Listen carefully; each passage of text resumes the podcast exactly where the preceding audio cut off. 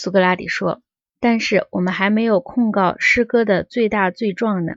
它甚至有一种能腐蚀最优秀人物的力量呢，这是很可怕的。”格劳孔说：“如果他真有这样的力量，确是可怕的。”苏格拉底说：“请听我说，当我们听荷马或某一个悲剧诗人模仿某一英雄受苦，长时间的悲叹或吟唱，捶打自己的胸膛，你知道，这时即使是我们中的最优秀的人物，也会喜欢他，热情的、热切的听着，听入迷了的。”我们会称赞一个能用这种手段最有力的打动我们情感的诗人是一个优秀的诗人的。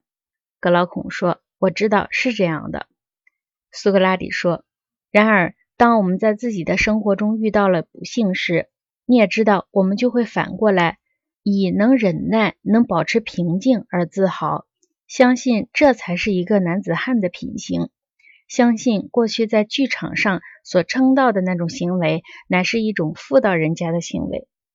格劳孔说：“是的，我也知道这个。”苏格拉底说：“那么，当我们看看舞台上的那个性格，我们羞于看到自己像那样的，而称赞时，你认为这种称赞是真的正确的吗？我们喜欢并称赞这种性格，而不厌恶它，这样做是有道理的吗？”格劳孔说：“说真的，看来没有道理。”苏格拉底说：“特别是假如你这样来思考这个问题的话。”格劳孔说：“怎样思考？”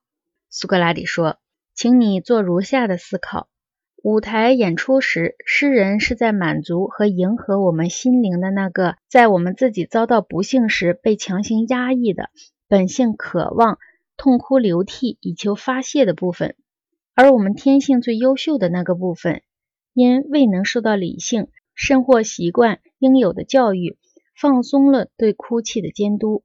理由是他是在看别人的苦难而赞美和怜悯别人。一个宣扬自己的美德而又表演出极端苦痛的人是没什么可耻的。此外，他认为自己得到的这个快乐全然是好事。他是一定不会同意因反对全部的诗歌而让这种快乐一起失去的。因为没有多少人能想到，替别人设身处地的感受将不可避免地影响我们为自己的感受。在那种场合养肥了的怜悯之情，到了我们自己受苦时，就不容易被制服了。格劳孔说：“极为正确。”苏格拉底说：“关于怜悯的这个论证法，不也适用于喜剧的笑吗？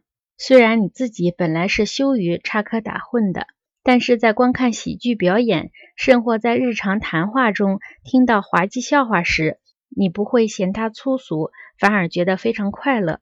这和怜悯别人的苦难不是一回事吗？因为这里同样的，你的理性由于担心你被人家看作小丑，因而在你跃跃欲试时克制了你的那个说笑本能。在剧场上，你任其自便了，他的面皮越磨越厚了。于是你自己也在不知不觉的在私人生活中成了一个爱插科打诨的人了。格劳孔说：“确实是的。”苏格拉底说：“爱情和愤怒，以及心灵的其他各种欲望和苦乐，我们说他们是和我们的一切行动同在的。诗歌在模仿这些情感时，对我们所起的作用也是这样。